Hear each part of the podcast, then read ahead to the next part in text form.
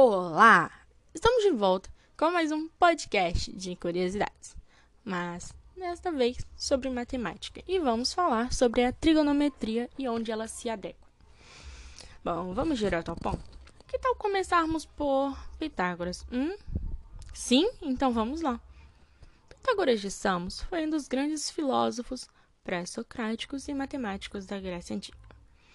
Pitágoras nasceu na ilha grega de Samos, na costa jônica, em 570 a.C.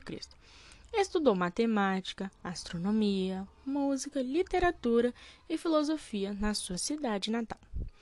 Foi orientado na cidade grega de Mileto por um dos maiores filósofos pré-socráticos, ele mesmo, o Tales de Mileto.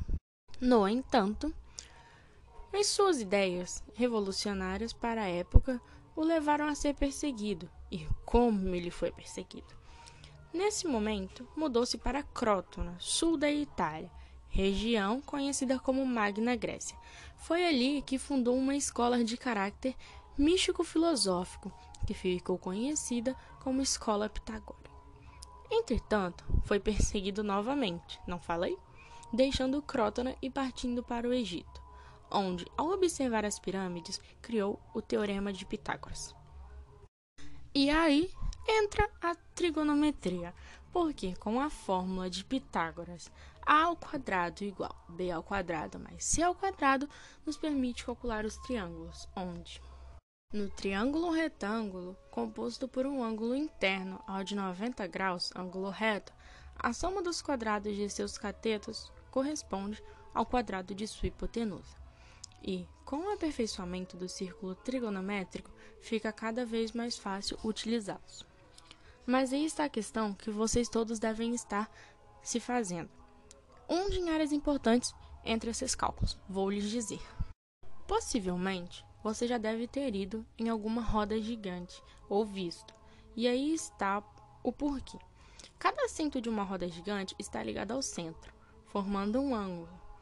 E se reparar direitinho na estrutura, verá que todos os assentos possuem ângulos congruentes, ou seja, ângulos opostos. Outro exemplo são os prédios, porque a maioria dos construtores usam a trigonometria para fazer a medição de altura do prédio para ver se está cumprindo com as normas dadas pelo governo, se as janelas estão de acordo entre si em relação à largura ou altura, entre outros mas não estão somente em coisas mais simples, mas estão também presentes em coisas muito complexas, como as naves espaciais, que sabemos realmente que são complexas. Mas como assim? Isso mesmo. A trigonometria usa os ângulos para calcular algo, correto?